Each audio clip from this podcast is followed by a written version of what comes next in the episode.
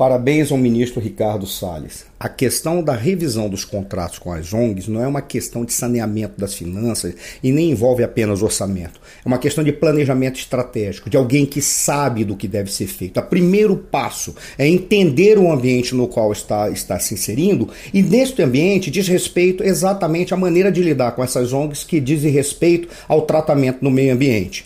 É, um, é uma questão muito simples em todos os lugares do mundo em que o terceiro setor e a sociedade civil são vistas de uma forma séria, ONG não é um penduricalho do Estado, não é algo que é vinculado ao Estado para receber dinheiro público como se fossem funcionários públicos que entraram no Estado ou entraram para exercer funções sem fazer participar de concursos. Isso é uma deturpação. O simples fato de verificar quais são as ONGs que estão agindo corretamente, quais são aquelas que estão trabalhando apenas para o benefício próprio ou foram vinculados para resolver problemas daqueles que estavam no governo ou para, para ter dinheiro disponível disponível vinculados a grupos governamentais, o simples fato de verificar isso já mostra seriedade. As ONGs têm que ser tratadas como tais. Elas são é, elas são segmentos da sociedade e é na sociedade que ela tem que buscar os recursos, não é no Estado. ONG não é algo para atuar onde o Estado não atua. Isso é uma deturpação que foi colocada neste momento da nossa história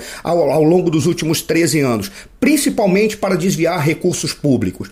Parabéns ao ministro, e este é um procedimento adequado para quem quer tratar com seriedade as questões que envolvem a sociedade brasileira e principalmente o desempenho correto das políticas públicas.